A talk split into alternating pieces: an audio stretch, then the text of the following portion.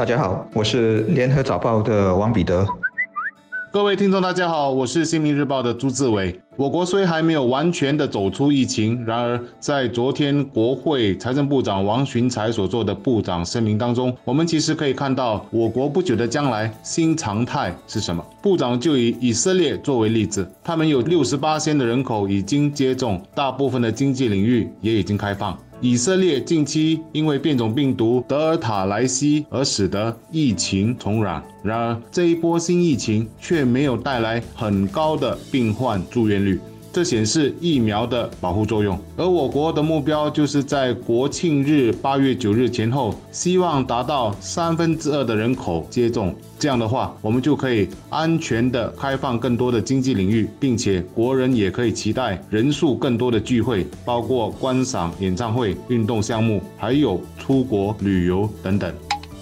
昨天的宣布主要不是推出新的纾困配套，而是在解封第二阶段和高警戒第三阶段期间，政府针对性的给一些行业、员工和公司，包括小贩和司机资助，例如薪金补贴、租金回扣等等。这笔花费达到十二亿元。财长黄循才通过部长声明告诉国人。说这笔钱不必再动用储备金，而是从两个现有渠道要调过来。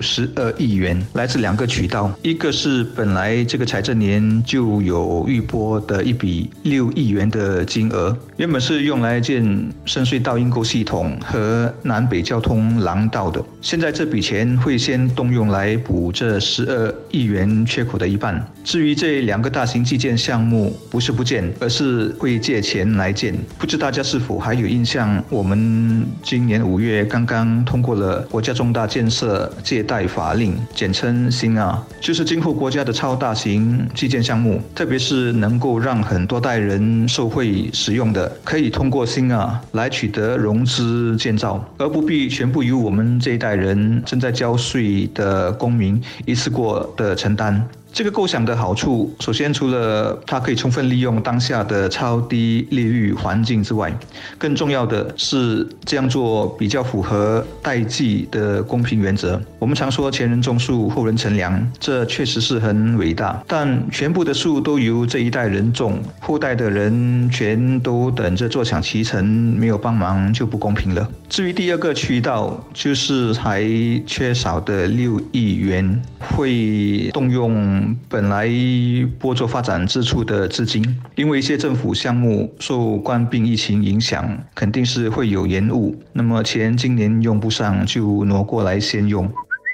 我近来碰到很多人都在问：疫情到底到头了没有？又或者疫情到底几时才会到头？我的回答总是那句话：我们所处的区域，好些国家严峻的疫情还在持续。如果只有我们自己好，别人不好，那么我们的经济也势必将受到影响。因为开放型经济重要的关键就是你好我好大家好。只是我们自己可以做好的部分，就是应该趁着这个疫情期间，不管是中小型企业做生意的，还是个人，都要尽量的利用政府的津贴，去增加公司的竞争力和加强个人的技能。如果疫情是一场马拉松，我们在前面的三十多公里可能和对手处在伯仲之间，但最后十多公里冲线前的奔跑就取决于我们有没有最后的能耐和技巧，让我们和对手之间有所区别，而这也将是决定胜败的关键。